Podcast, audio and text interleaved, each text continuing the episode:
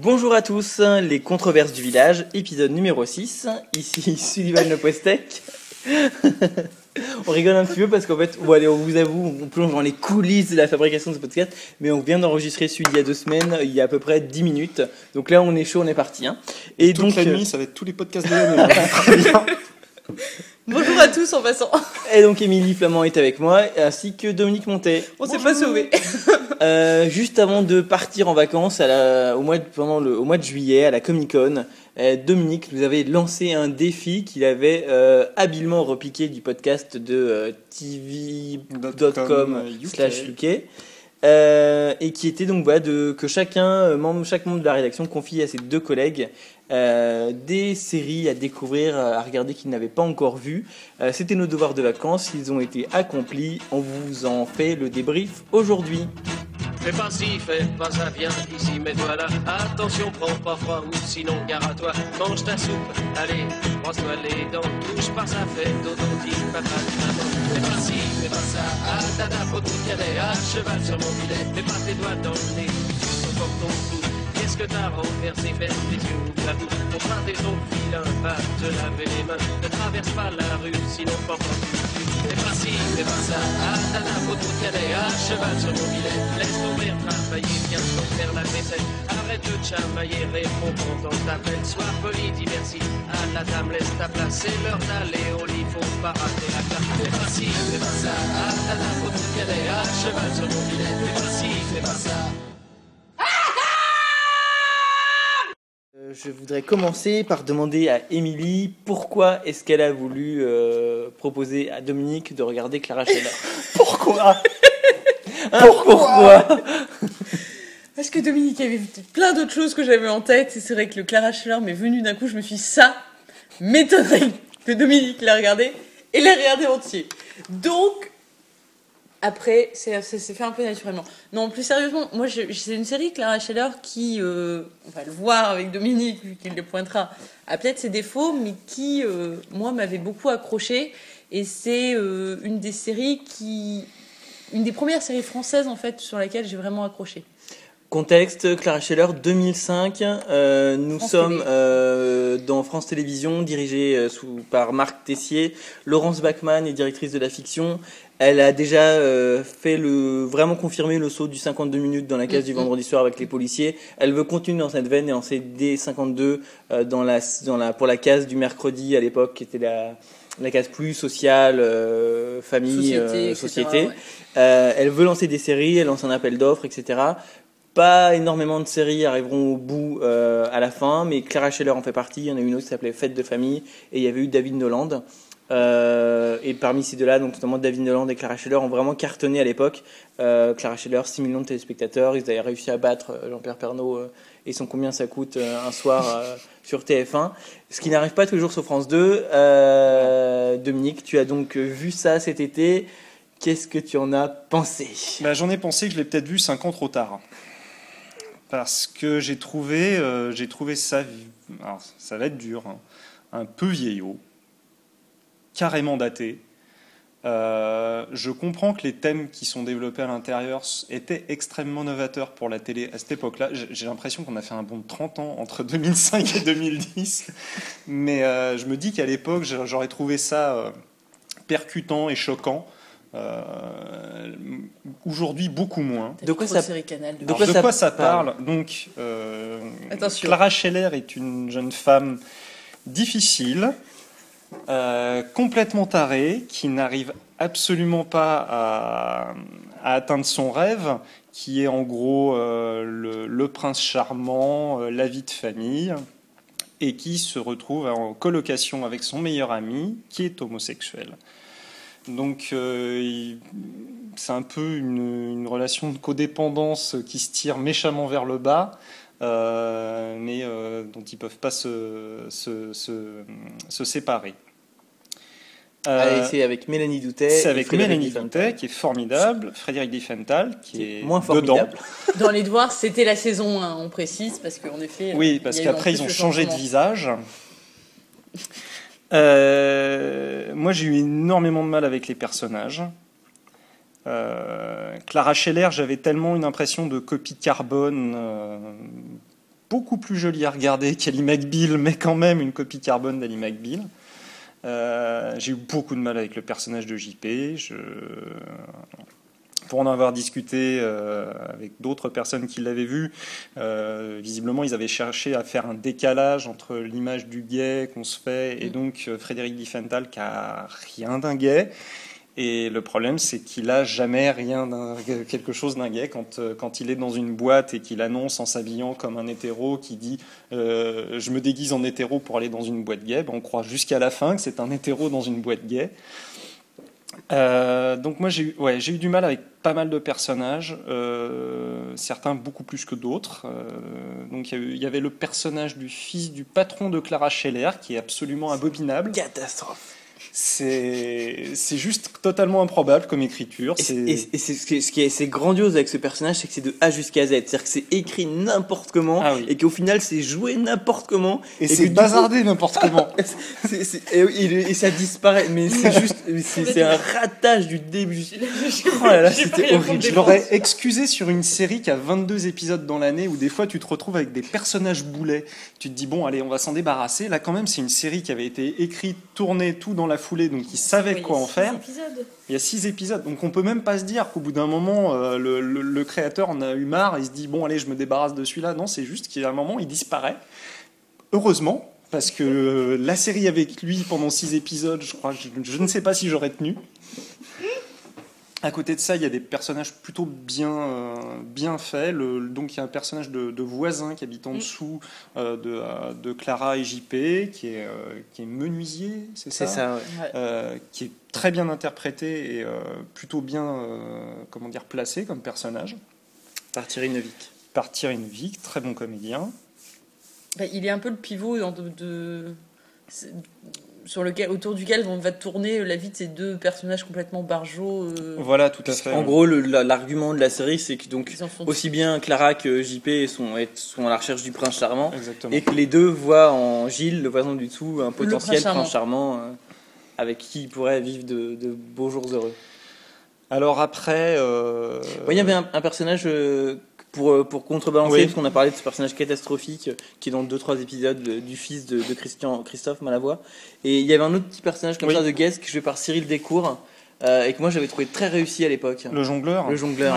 Très très bien. Oui, très très bien. Mais il sauve complètement. C'est l'antithèse du, du, personnage du fils. Quoi. C'est le personnage du fils du, patron, pour expliquer, c'est quelqu'un qui se fait passer pour un gay parce qu'il adore la culture gay, il adore la musique. Et il trouve ça trop cool. Et il trouve ça trop cool, trop génial, c'est terrible. Il cite Madonna dans les toilettes. Euh... Et on va JP, on va en boîte chez les gays, c'est trop cool, il met de la musique, trop classe. Et, en plus, la scène de boîte typique de série française où il y a deux figurants qui sont pas bien réveillés, parce qu'il est 9h du matin, et la pire soupe, la daube de, de, de daube que jamais vous entendez dans une boîte gay, si vous voulez qui passe derrière parce qu'ils ont eu les droits d'acheter que ça. Donc euh, donc c'est un sample de Jean-François Porry sur son sur son bon tant pis qui fait poum poum poum poum poum. Et, là t'as le personnage qui est super branché au top de la hype. Tu ah t'as vu la musique JP ça déchire trop quoi. Voilà, c'est ça la teneur du personnage et Sullivan n'exagère pas, limite même il est un ton en dessous.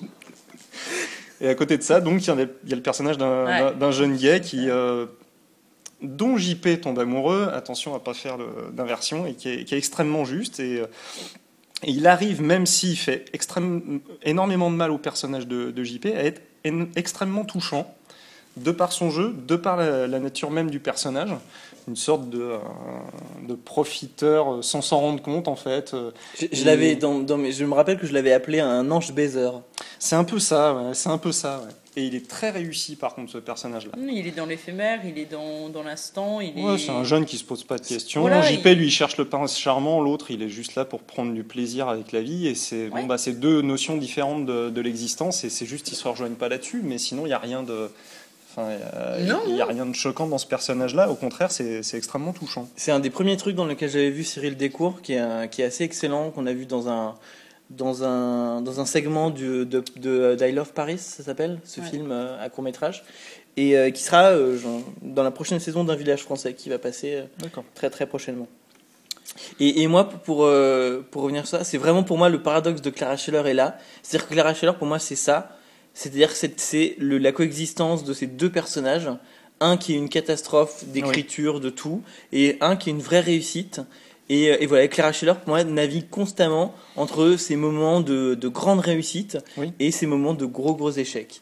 Et il n'arrive pas à, à, à savoir, j'ai l'impression, l'auteur, le, les prods, la chaîne, les réalisateurs, quand est-ce qu'ils sont justes et quand est-ce qu'ils sont mauvais. Oui, tout à fait, oui. Et euh, on a cette sensation-là pendant toute la saison qui oscille entre ouais, le, le, le, touchant, le réussi, le, même poignant à, à certains moments. Il Dire, les personnages de Clara Scheller sont face à des choix qui sont quand même assez monumentaux. quoi. C'est pas rien.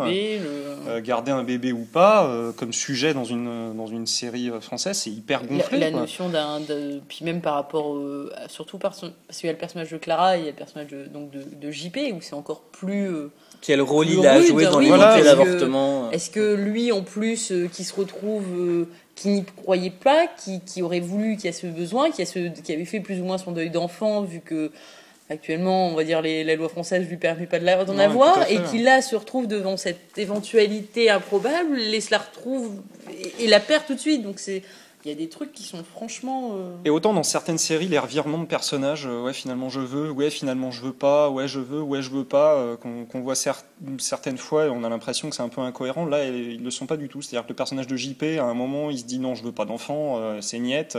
Puis au final, il finit par se dire j'en veux un, jusqu'à finir par en vouloir à Clara quand attention spoiler, elle décide d'avorter. C'est une série d'il y a 5 ans. Euh, ouais, mais quand même, on sait jamais. Euh, Surtout que je l'ai dit il y a 3 minutes. c'est vrai, c'est vrai, c'est vrai. Bon, attention, 3 minutes, il y avait un spoiler. Le salaud, c'était moi, vous avez vu que c'est vachement plus sympa. Ouais, c'est bien connu. et, euh, et même après coup, donc, il lui, veut, il lui en veut énormément d'avoir mm. d'avoir fait ça, mais. Non, après, il y a, y a, plein de choses très, très réussies et surtout très ratées. Quoi. Enfin, moi, y a, la, la, vision du travail parisien est absolument formidable. Donc, on a l'impression qu'ils travaillent jamais, ces gens-là c'est ils vont au boulot quand ils veulent, euh, même quand ils sont en congé, ben, ils demandent à leur patron, tiens, ça. C'est le seul moment de la série où Clara travaille. C'est là où elle travaille. Elle est toujours super débordée, mais elle prend des pauses déjeuner à 15 h en plus de la pause déjeuner de midi. Pour aller regarder les mecs dans les cafés. Pour aller regarder les mecs dans les cafés, euh, c'est, enfin, franchement, ce boulot-là. T'es en train de briser mon rêve de boulot parisien, là. tu t'en rends compte? Alors moi, j'ai un boulot euh, parisien, ça ressemble pas du tout à ça. Hein.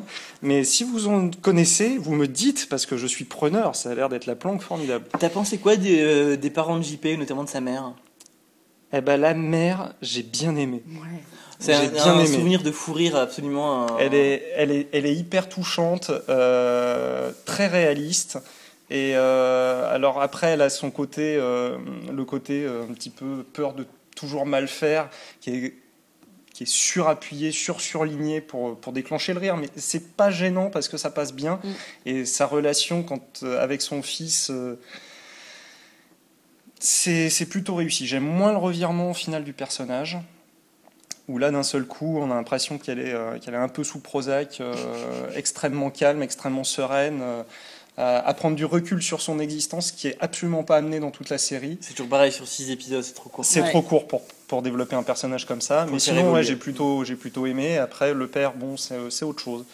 Euh, moi, j'ai eu l'impression qu'ils ont été un peu piégés par leur casting et que du coup, ils n'ont pas pu lui faire faire grand chose euh, au bonhomme. J'ai une petite question perverse pour Émilie. Euh, on, a dit que Clara Scheller c'était une série qui était assez girly, etc. Mhm. et que ça fait partie des choses qui t'avaient attiré. Moi, l'un des problèmes que j'ai avec, avec Clara Scheller, que j'aime bien, hein, c'est une série pour laquelle j'ai beaucoup d'affection, même si je trouve qu'elle a énormément de défauts. Euh, dans ces deux saisons. Ouais, par rapport, oui, par rapport à l'époque, c'est vrai que. Voilà. Un des paradoxes que je lui trouve, c'est que la série est très girly, mais que je la trouve aussi assez misogyne. Ça t'a pas dérangé, toi? Mm. Oui, non, parce que en même temps, ce côté justement irréaliste euh, au niveau de son taf, au niveau, au niveau de cette vie parisienne qui est vraiment euh, ce que j'appellerais moi les pintades. Euh, il y a des bouquins, il y a une série de bouquins de, des pintades, etc. Et c'est tout à fait ça. Elle a ce côté pintade, c'est-à-dire que vous prenez un, que vous prenez, bon, je peux sortir mon sac, j'ai un Cosmo dans mon sac, vous prenez Cosmo, les rubriques, etc. dans Cosmo, c'est ça, c'est Clara Scheller. Point.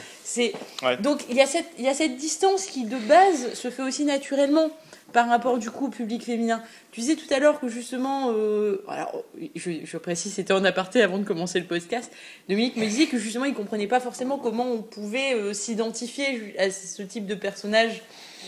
Mais, mais c'est un, un, modèle, c'est un, un, point un peu qu'on peut avoir en référence par rapport, nous, au niveau féminin. J'ai le même problème avec les personnages de Sex and the City, et pourtant, oui, ça et pourtant, ça n'empêche pas de projeter des choses. Tout à fait, tu ne t'identifies pas complètement, mais on peut projeter. Donc elle a ce côté très euh, girly euh, qui peut tendre aussi le côté potiche, tout ce que tu veux à ce niveau-là, parce qu'elle a la totale par rapport à son patron, par rapport à tout ses, son histoire avec son patron, euh, le côté je, avec ses collègues de boulot qui sont oh là là Clara machin.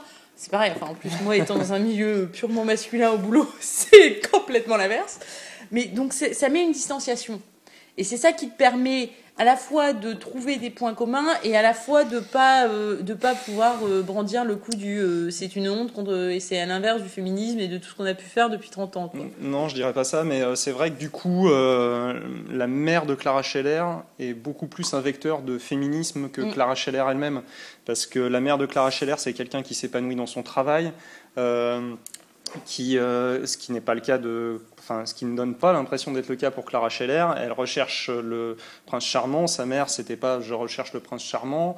Euh, elle, a, il y, a un superbe échange entre les deux euh, quand elle explique que, euh, comment dire qu'elle a eu trois bonheurs dans sa vie. Le premier, la naissance de Clara Scheller. Le deuxième, le fait que comment dire l'avortement était devenu légal et la naissance de son deuxième enfant. Je trouve ça super poignant, super intéressant. C'est dans ces moments-là que la série, en fait c'est quand la série se pose sur qu'elle arrive plus générationnel. Voilà, qu'elle devient intéressante. Quand elle est trop axée sur ces personnages que je trouve assez inconsistants, euh, ça ne fonctionne pas. Et puis il y a, d'autres défauts. Moi, j'ai ressenti quelque chose. Je ne sais pas si vous l'avez ressenti. J'avais l'impression que les scènes étaient, euh, ne s'arrêtaient pas au moment où elles devaient s'arrêter, mais restaient encore quelques secondes après. On a l'impression de rester trop longtemps dans, la scène. Et euh, il y a des fois, c'est cruel, mais j'avais l'impression que c'était pour faire 52 minutes. On a laissé un petit peu plus. Et ça, ça m'a choqué. Ça me, ça me fait sortir au niveau du rythme surtout, euh, dans mon souvenir, ça faisait partie des choses qui étaient pas mal améliorées par la saison 2. Mais en termes de technicité, le rythme et la structure des épisodes de la saison 1 étaient parfois super poussifs. Il n'y a qu'un seul épisode que je trouve réussi à ce niveau-là, qui, si je me souviens bien, le troisième. Euh, mais sinon, effectivement, enfin, c'est globalement c'est trop long. Globalement, les épisodes n'ont pas de colonne vertébrale. Non. Ils se dispersent vachement. Structurellement, ils sont très fouillis et donc du coup ça ça aide pas à, à, trouver un rythme quoi et du coup ça ça, ça se traîne et puis pouf ah il y a une petite avancée de l'intrigue et puis euh, on rampe encore un peu enfin il y a, y, y a, plein de petits détails de, de, problèmes de rythme comme euh, mais t'es pas sur le même type de structure non plus narrativement. C'est-à-dire que pour moi, tu restes quand même sur une question qui va plus être des problématiques. Moi, je la voyais plus comme ça aussi. C'est-à-dire que tu as une problématique plus féminine, etc. Et tu as une question de génération, ce qu'on disait tout à l'heure, et qui est importante sur cet aspect-là. Parce que son personnage c'est avant tout ce point de génération, ce côté euh, euh, qu'est-ce que maintenant les, on n'est plus dans les problématiques de s'affirmer ou autre, qu'est-ce que euh, on a comme idéal à une trentaine de ballets actuellement dans nos générations. sauf que ça drive pas assez les, épisodes quoi. Et pour, et pour, moi, en termes de structure, le problème que j'avais, c'est que globalement, je trouve que la structure de la série est très très inspirée c'est un hybride d'Ali McBeal et de Sex and the City. Complètement, oui. Euh, à la différence que on a expurgé des épisodes d'Ali McBeal et de Sex and the City, soit les procès d'Ali McBeal, mm, mm, soit mm. les articles qu'écrivait Carrie dans Sex and the City euh, et, qui donnaient une colonne vertébrale de l'épisode. Et donc du coup, il reste plus que le corps sans colonne vertébrale. Et, et, ça, donnait presque l'impression, quand on regarde la série, étant donné que en gros, euh, mon Clara s'occupe du coup des courriers des, euh, des lecteurs d'un magazine, donc ça fait un parallèle de plus avec donc Carrie Bradshaw dans Sex and the City, et que malgré tout, ils sont pas allés au bout du truc en se disant tiens, on va driver par rapport à ça, ça va être nos axes, ça va être son travail, comme ça, ça va donner une justification au boulot qui n'en a strictement aucune, si ce n'est de faire du remplissage. Là, pour le coup, c'en est. Euh, et c'est vraiment dommage parce qu'il y, a, des axes, mais les axes ont fini par les deviner aux alentours de la 40e minute. Voilà, euh, s'occuper de sa petite nièce qui vient de, qui vient de naître. Euh, le truc est assez amusant d'ailleurs. C'est-à-dire qu'elle se fait passer pour sa, voilà, se fait passer pour sa mère dans un parc. c'est assez drôle. Puis ça dit bien un petit peu le, le caractère complètement azimuté de la, parce que personne de saint d'esprit ne le ferait. Mais c'est assez amusant, c'est assez réussi. Mais sorti de ça, après, voilà, il y a l'épisode spécial où elle part en vacances. Alors euh, celui-là, c'est vraiment une calamité. Euh, ou quand même. J'ai euh, particulièrement aimé la musique dans cet épisode. je suis désolé, quand on fait une série, on a le son générique. Le générique est rechanté trois fois par les protagonistes de la série. C'est comme quelqu'un qui dirait, bon là, en l'occurrence, c'est un, nom de personne, hein, mais qui dirait le titre de la série trois fois dans l'épisode pour bien appuyer le truc. non, c'est euh, donc euh, voilà, pour dire que j'ai pas trop trop apprécié Clara Scheller. On enchaîne parce qu'on a, on a resté longtemps sur Clara. Euh, on est resté longtemps sur Clara. Il y a pire. Il y a pire. Enfin, ça, dépend. ça dépend. restez calme, messieurs, restez calme. Bon, ça va. donc, ensuite, pour enchaîner, moi j'avais proposé à Émilie de regarder Fais pas ci, fais pas ça. Ouais. Alors, fais pas ci, fais pas ça. J'avais voulu qu'elle regarde ça parce que euh, ça fait partie des séries dont on parle beaucoup en France actuellement. Une comédie, alors qu'il y en a euh, pas, pas 50, c'est moins qu'on puisse dire. Il doit y en avoir 3. en gros. Et encore, renouveler, pour pas renouveler, moi, ça dépend. Voilà. Hein. hein. Et, euh, et, voilà, et donc et comme elle l'avait pas vu, je trouvais ça intéressant qu'elle la voie et je lui ai proposé de regarder la première saison, qui sont 12 épisodes d'une quarantaine de minutes. Qu'est-ce que tu as pensé de Fais pas ci, fais pas ça? Bah, moi, euh, j'ai abordé Fais pas fais pas ça, on va dire, pure, enfin, naïvement. J'ai pas cherché au départ à, euh, à, essayer, déjà à voir si j'accrochais au, concept et au personnage, et j'ai eu du mal sur le démarrage. C'est-à-dire qu'il y a des choses très drôles par moments, il y a des moments, le, le, fameux à table où elle hurle, elle est juste géniale là-dedans, et ce personnage-là a un petit côté. Euh, très comique, mais tous les personnages ont ce côté un peu bien arrêté, bien comique. La structure au départ, bon, de l'idée du reportage, euh, machin, sur euh, des familles, euh, deux éducations différentes. Ok, le, concept est posé, le, pourquoi pas, au contraire, l'idée est plutôt bonne, surtout on est encore une fois dans une question un peu plus générationnelle, etc. Donc moi j'adhère, c'est le genre de truc qui de base doit me plaire. Par contre, c'est vrai que j'ai pas eu l'empathie sur le début, parce que justement j'ai trouvé que c'était un peu trop sur sur du réflexe. Sur, euh, il, y a un, y, a un petit côté comique, hop, ça, ça, passe à autre chose, etc. Le rythme était pas toujours là. C'est-à-dire qu'il y a un épisode que j'ai beaucoup aimé, qui est l'épisode où ils font l'anniversaire des, des, deux gamines. Et je trouve que c'est le meilleur de la saison. C'est-à-dire que au niveau structure, il est, il est excellent. Au niveau rythme, il est très bon. Au niveau personnage, tout compte fait, on en, regroupant les deux familles, en synthétisant en un lieu, ils, gagnent, ils arrêtent de se disperser dans tous les sens entre l'école, le, gamin machin, le deuxième gamin. Ils ont tellement de protagonistes qu'au bout d'un moment, ils les oublient. Et c'est le seul épisode où vraiment, là, j'ai trouvé quelque chose de, vraiment excellent. Après, au fur et à mesure de la saison, oui, j'ai créé une empathie sur les persos, mais ça a été plus poussif que je ne l'aurais pensé.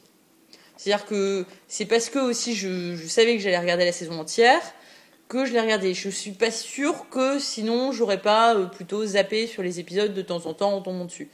Euh, on en avait discuté un peu, j'ai poussé un peu sur la saison 2, j'ai pas tout vu de la saison 2, c'est pas la même histoire. Tu m'avais prévenu, je l'ai constaté, et en effet, du coup, la saison 1 prend une dimension largement meilleure. Euh... tu as pas vu, toi, Dominique hein? Non. D'accord. Ce sera pour l'année prochaine. Ça va être une discussion seulement entre Émilie et moi. Euh, je pense que je pense que tu as bien euh, as, assez bien défini à mon avis ce qui est ce qui fait pas ci fait pas ça. Euh, je pense que tu as pointé ce qui à mon avis est le problème principal de la première saison, euh, notamment quand tu as parlé du, du, rythme mm. et, du, et, de ce que ça pouvait créer comme problème. Bon, c'est euh, c'est le point noir principal de la saison et ça me met un peu colère parce que c'est un point noir qui a été collé par la chaîne sur la série qui n'aurait pas dû avoir ce problème-là. Euh, à la base, donc, euh, donc euh, Elephant Story, la boîte de prod, a développé ça comme une série de 26 minutes. et puis, et puis le pilote était déjà écrit. Et il y a France 2, il y a Tartampion qui s'est réveillé, qui a dit non, mais en fait, on veut remplir une case de 45 minutes.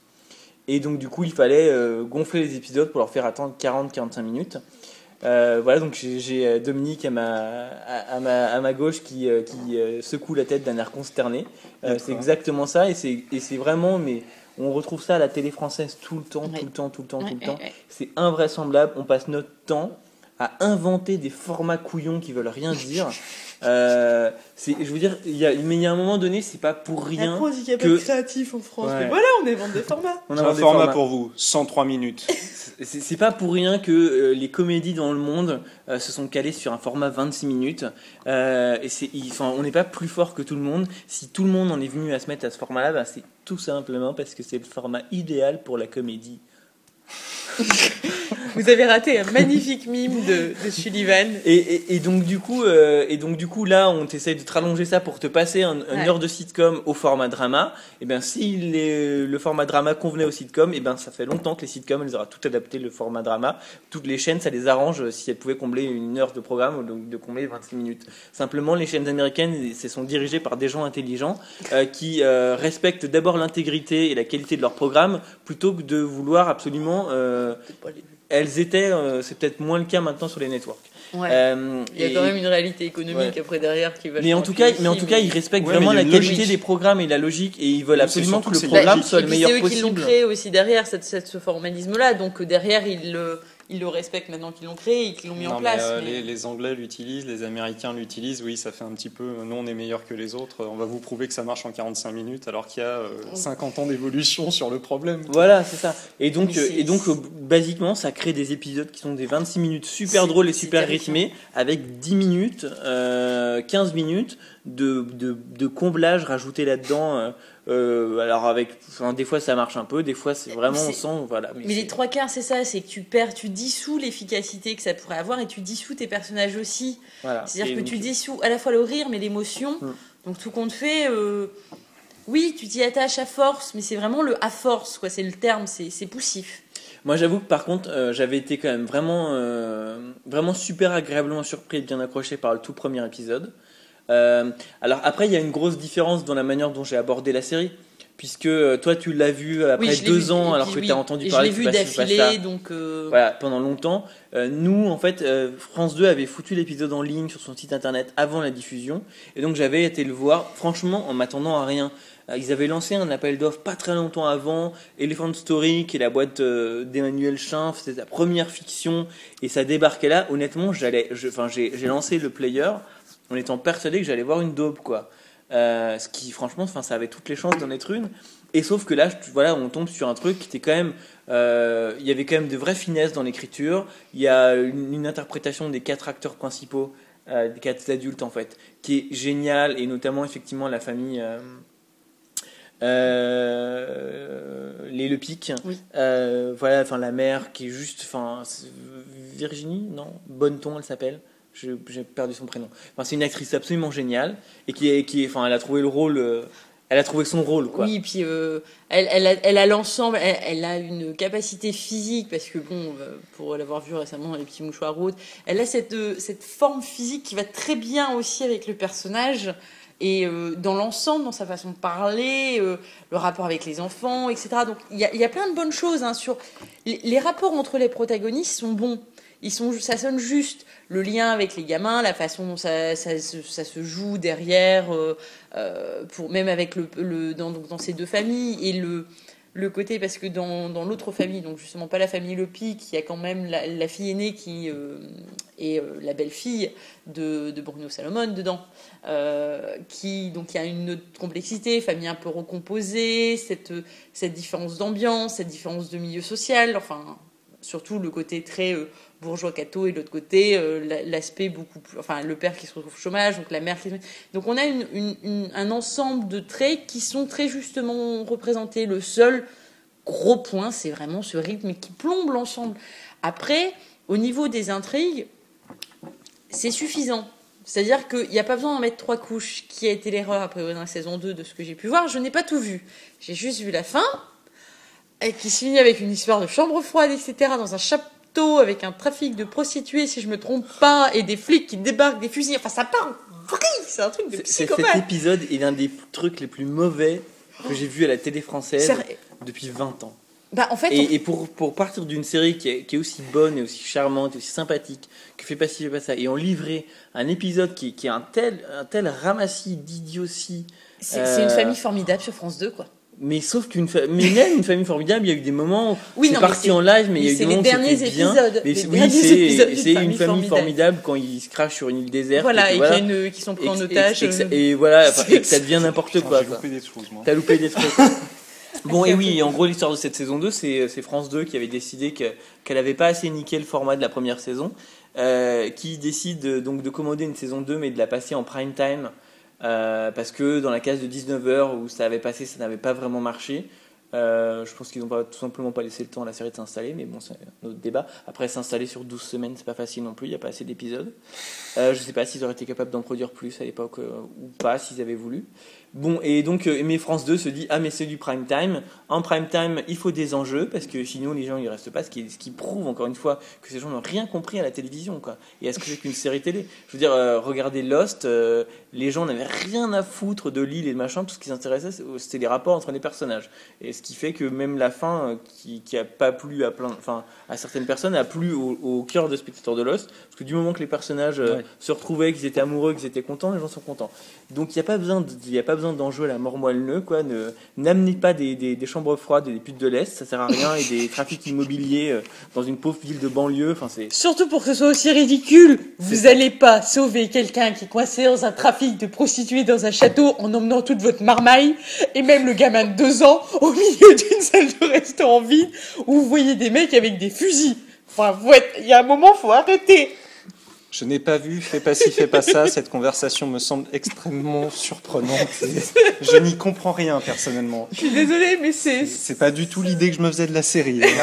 c'est donc, ouais, donc la saison 2 et. Euh, alors, on retrouve un peu les personnages qu'on aime assez, etc. Mais cette intrigue plombe la saison et, plus il y a six épisodes donc au fil de l'intrigue plus tard plus elle prend de l'importance et le sixième épisode parle pratiquement que de ça donc c'est un cataclysme ouais coupez-le regardez-le pas. Regardez pas la saison 2 franchement. Et voilà moi j'avais à, cette étape là j'avais quasiment tiré un trait sur la série. Sauf que la saison 3 arrive à partir du 22 novembre je crois. J'ai vu les quatre premiers épisodes sur les huit épisodes qui ont été tournés. Et euh, c'est de nouveau vachement bien ils ont oublié un truc principal, euh, conspiration immobilière, euh, les voisines ah mortes ressuscitées et ah tout oui, machin. Non mais t'as raté des choses, il faut que tu le vois, il faut que tu vois. Non mais, il non, manque non, mais il manque que les extraterrestres dans votre histoire. Ah, franchement, euh, limite. Hein. Remarque, ils auraient peut-être pu les caser. Ah, dans le sixième épisode, limite. la, la, soucoupe volante atterrissait pour sauver les Lopi qui les brûlaient. Voilà, de la salle de la chambre froide. C'est pas surpris, hein. C'est un truc. Euh, et donc voilà, et donc franchement, les nouveaux épisodes sont très très réussis. Euh, ils ont, ils arrivent à bien gérer du coup le format dramédie parce qu'ils sont vraiment, ils ont, été ramenés à 52 minutes. Et, euh, et, voilà, et là c'est assez réussi et on retrouve aussi euh, les personnages des ados notamment qui, euh, qui se remettent à vivre des trucs plutôt que d'être des figurants d'arrière-plan comme dans la saison 2. Donc n'hésitez pas à regarder la saison 3 de Fais pas ci, fais pas ça, même si vous n'avez pas du tout aimé la 2. C'est pas mal. On enchaîne. Sullivan euh, au boulot. Emily m'avait proposé de regarder Spooks, mais pourquoi donc euh? Bah, disons que ça fait quelques années que. Enfin, un an, moi, que je te, je te dis que Spooks c'est bien, et Dom, je crois que ça fait quelques années qu'il te harcèle avec ça. Donc, ça fait trois ans et demi, très exactement. Donc, euh, donc allons-y, hein, il était temps, surtout les premières saisons. Nous reviendrons sur le reste plus tard, mais les trois premières, tu peux les regarder. Et donc, j'ai enfin vu la première saison de Spooks. Et, euh, et allez, allez, je suis direct et je suis honnête. Si ça n'avait pas été pour le podcast, je suis pas sûr que j'aurais été jusqu'au bout. bon, alors. Il faut euh, être honnête. Excusez-moi, je suis en train de m'étrangler. Ouais, je sais. Bon, allez, je, soyons clairs, je, c'est un programme de qualité, c'est une bonne série, et je l'ai vu et je m'en suis rendu compte. Le problème est un petit peu celui que Dominique a posé en introduction de Clara Scheller. Je pense que j'ai vu la série trop tard. Euh, la première saison de Spooks, Spooks a presque, enfin c'est la neuvième saison qui passe là, donc euh, voilà. Presque 10 ans. la saison date de 2002, c'est presque 10 ans. Je l'ai vu il y a un an, moi ça m'avait pas choqué. Et eh ben moi j'ai trouvé, que, alors je, pense que c'est pas la même chose quand on la revoit. J'ai trouvé que, ça a quand même assez considérablement vieilli euh, pour pour deux raisons. La première, c'est que c'est que 2002, on est encore au tout début de 24 heures chrono, par exemple, etc. Donc toute la vague série d'espionnage, et vraiment, euh, il y a eu Alias déjà, mais bon, Alias c'était quand même, quand même quelque chose vraiment à part. Chose, oui. plus On n'était pas sur la vague post euh, post 2000 post, post, 11 septembre, Voilà. Et donc donc tout un tas de choses qui probablement semblait assez nouvelle à l'époque. moi, aujourd'hui, les histoires, les six intrigues de la saison 1, elles sont assez génériques mm. et j'ai eu l'impression que je les avais déjà vues 40 fois chacune. Donc du coup, du coup, j'avais j'avais un peu de mal et, j'ai eu ce qui n'a pas aidé, c'est que le premier épisode en fait euh, est centré sur une intrigue euh, que j'ai trouvé complètement improbable et avec j'ai pas du tout réussi à adhérer. C'est une histoire de, euh, de militante anti-avortement américaine qui se retrouve sur le sol anglais déjà à bon et qui en plus a 20 bombes à faire péter. Oh putain, ils ont des moyens. Hein. la Sarah Palin, elle est costaud quoi. Et donc, euh, et donc voilà, l'intrigue en elle-même, j'ai trouvé ça improbable et, et, euh, j'ai voilà, du coup c'était assez dur et le, premier épisode est quand même vraiment porté sur son intrigue, hmm. euh, donc du coup, du coup c'était pas facile. Par contre, le premier épisode quand même pose le personnage de Tom Quinn, qui, qui est un personnage magnifique, formidable, interprété génialement. Euh, comment s'appelle cet acteur Matthew McFadden. Matthew. non, je ne suis pas fan. C'est faux. Il est, il est, formidable. Et ce que j'ai trouvé génial, c'est qu'il est à 100% crédible en ah tant qu'espion et à 100% euh, crédible en tant que, euh, que père de famille dans, dans les scènes intimes quoi. Mm. Et, euh, et, donc voilà, et donc franchement, ce qui m'a un peu tenu à bout de bras accroché la première saison de Spook, c'est Tom Quinn. C'est Tom Quinn. Et, euh, et, et, quelquefois, enfin, il y avait donc, presque tous les épisodes de la saison, on suit euh, ce qui est donc il est tombé amoureux d'une femme qui qui connaît pas son métier. Euh, et en gros, quand le, la saison commence, il en arrive au point où la relation, elle s'est installée dans le temps, elle est devenue vraiment sérieuse, donc il va bien falloir lui dire la vérité, quoi. Et, et donc voilà, on prend l'histoire à ce moment-là. C'est vraiment, c'est poignant, c'est touchant, c'est bien écrit, c'est bien fait. Et, donc, en gros, je sais pas, il y a, je sais pas, il y a 20% de tous les épisodes qui sont consacrés à ça sur la saison. et le reste, ben, c'est les 80%, c'est l'intrigue de l'épisode. Et, voilà, le côté un peu négatif, c'est que des fois, je regardais les 80% de l'épisode en attendant désespérément qu'on en revienne aux 20% qui m'intéressaient vraiment. Euh, encore une fois, je pense vraiment que, ça aurait, que mon point de vue aurait été différent si j'avais vu la série en 2002, parce qu'il y a plein d'intrigues qui m'auraient intéressé. Alors aussi, il y en a quand même plusieurs dans la saison qui m'ont vraiment plu. Euh, celle qui m'a le plus plu, c'est celle du deuxième épisode, euh, qui est un, qui est, qui est, qui est, enfin, qui est un vrai choc quoi. C'est une intrigue avec des militants de, de l'IRA et, euh, et, il se passe un truc. je vous avez tous vu Spook, c'est les gens qui écoutent. Sinon, vous mettez la, main sur les oreilles. donc il y a une espèce de petite collègue qu'ils ont fait monter dans, dans l'affaire alors qu'elle c'est pas un agent de terrain d'habitude. Euh, c'est plutôt euh, une espèce de secrétaire amélioré. Quoi. c'est à peu près ça. Et, euh, et, donc là, ils avaient besoin pour le, prendre sur le couverture, ça devait être simple, pas trop dur, etc. Et, et sauf qu'ils se font démasquer, et donc il y a cette scène où, où Tom Quinn est, est, attaché, et en face, c'est sa pauvre collègue qui l'a embrigadé là-dedans. Et le méchant, dans un premier temps, lui, enfin, là, il, il, veut faire parler Tom Quinn et il la menace, ils sont près d'une friteuse industrielle. Et, et, en fait, on se dit, ah bon, bah, il va parler, enfin, ils vont s'en sortir, quoi. Et là, le méchant lui fout la main, euh, dans, la, dans, la, friteuse. Et ça ressort la petite main sanguinolente qu'on voit pendant, pendant d'une demi-seconde et tout. Et déjà ça, on se dit, waouh, enfin, on est vraiment mm. sous le choc, quoi. Et 30 secondes après, le méchant fout la, la tête de la nana dans, la, dans le bain d'huile. C'est horrible, c'est un choc incroyable. On ne s'attend pas du tout à voir ça. Il n'y a rien qui prépare à cet événement-là. Et le personnage, pendant tout l'épisode, sans qu'on se rende compte qu'elle va avoir mm. une fin horrible, euh, on nous la présente, on, nous la fait, on nous fait vraiment rentrer en empathie avec elle. En fait, on est persuadé qu'on va avoir la, droit à la petite intrigue habituelle. Tout à fait. De pour la première fois, la secrétaire améliorée va un petit peu sur le terrain. Elle va être un peu maladroite. Euh, Une ébauche de relation amoureuse parce qu'elle essaye, elle, tente sa chance avec, avec Tom Quinn. voilà, on s'attend à ce que ce soit ça en fait. Que ça soit super basique, qu'il la rejette, qu'elle s'accroche ou quoi. Et non, ils nous prennent complètement à rebours. Et c'est vrai que c'est. Euh, et, et la réaction, enfin le Enfin, il y a tout ce côté-là par rapport à ce personnage-là, et même l'empathie par rapport à Tom Quinn, qui, encore une fois, il y a toute cette réaction, tout ce process sur lui, parce que lui se retrouve donc à, avoir, qui, est quand même le responsable, en fait, de l'équipe. Euh, donc, euh, c'est, il a ce, poids, et c'est lui qui a monté l'opération, etc. Donc, il a cette responsabilité, il se sent responsable de ce qui s'est passé, surtout que lui s'en sort. Il réussit au moment où il va, où il va se faire aussi euh, griller, quoi, à, à, ce que la personne qu'ils ont petit à petit euh, commencé à infiltrer, le sauve. Et, il, a ce, il y a cette fuite, il y a cette collègue qui, qui le retrouve dans l'état où il est. Et oui, il a, ce personnage-là, il est, il est splendide. Il y a toute cette réflexion sur, euh, sur le métier d'espion, etc. il y a une succession de super petites scènes, dont une où tu as donc le personnage de. Alors, je vais plus me souvenir de son prénom, mais bon, c'est un, des, c'est un des agents qui est en fait le colocataire de cette fille qui vient de se faire dessouder. Et sa réaction, c'est de se dire mais euh, et c'est une réaction après après coup quoi. Il n'a pas vraiment de réflexion sur le moment quoi. Il, il accuse pas et il dit euh, mais euh, comment comment je vais faire pour la colocation? Tu voudrais pas devenir ma Tu voudrais pas devenir ma colocataire à l'autre à l'autre agente qui est, qui s'offusque complètement de cette réaction? et, et, l'un des problèmes aussi donc c'est que pour moi ça a quasiment été la, la seule scène de la saison où euh, l'autre agente, euh, je l'ai remarqué, où elle m'a pas semblé un peu transparente, parce que donc elle, enfin, elle, elle, gueule contre le collègue qui lui a proposé ça. Euh, et du coup, à part Tom Quinn, les personnages, je les ai trouvés assez peu développés dans la saison, à l'exception de ce fameux collègue là qui a, qui a un rapport à l'argent assez compliqué. Oui. Et donc du coup, lui, il est développé, mais il est enfin de façon volontaire.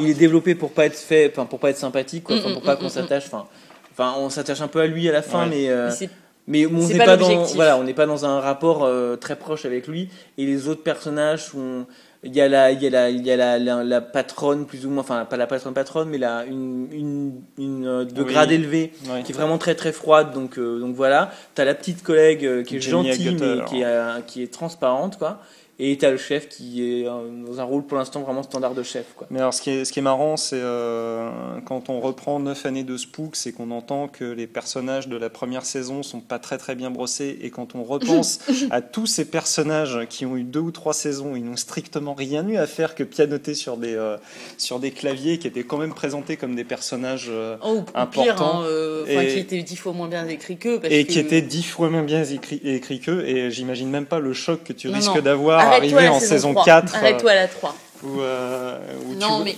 Enfin... Disons que si, cette saison 1, moi j'aurais voulu que tu regardes aussi à l'occasion, si tu peux, regarde le, dans la 2, surtout l'épisode 5, qui moi, est le, c'est, je pense, mon Revenez sur notre best-of voilà, de Spook, c'est il, est incroyable. Apocalypse, qui est il, est incroyable cet épisode. Bon, ça dit, honnêtement, je vais continuer parce que, parce que je suis bien accroché par Tom, Quinn. Quinn. Je, est, euh, je peux pas ne pas accrocher. Franchement, je, enfin, si je pouvais réécrire l'histoire, je, enfin, je, le cliffhanger de la saison 1 m'emmerde. Enfin, euh, ça me, ça me fait vachement chier que la famille. Euh, J'imagine oui, bien qu'elle va Oui, mais il va y avoir d'autres problématiques après. Regarde la saison 2. Eh ben, on va voir ça. Mais euh, putain, j'étais vraiment attaché à cette, nana, à cette famille. Vous venez d'avoir la preuve que Sullivan Le Postec ne lit pas les critiques des autres. Voilà. Il ne veut pas spoiler.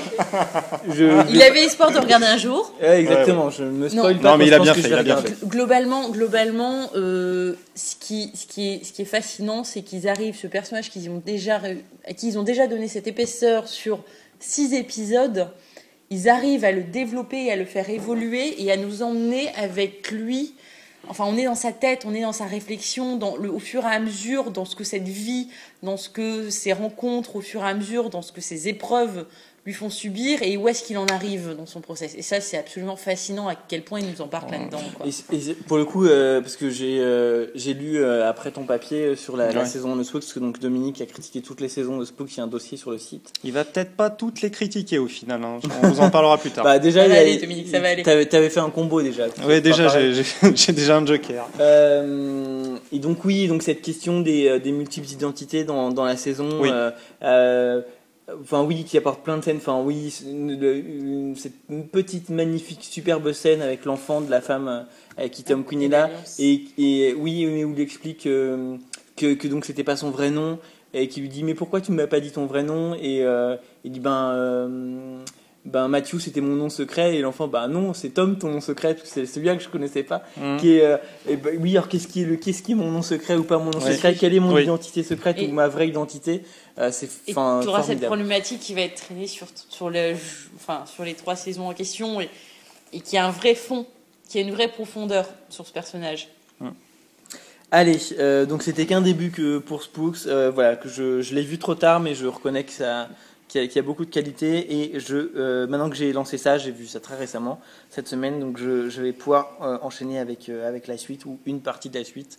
Parce que mes collègues qui donc regardent la saison 9 actuellement en cours de diffusion sont absolument navrés et au bord du désespoir. la saison 9 de Spooks démarre sous les pires auspices.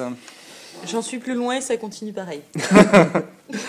Il nous reste encore à évoquer euh, la série que j'ai euh, proposée à Dominique de regarder, euh, celle qu'il a proposée à Émilie de regarder et celle qu'il m'a proposée à moi de regarder. On fera tout ça dans la deuxième partie de ce podcast. À tout de suite peut-être.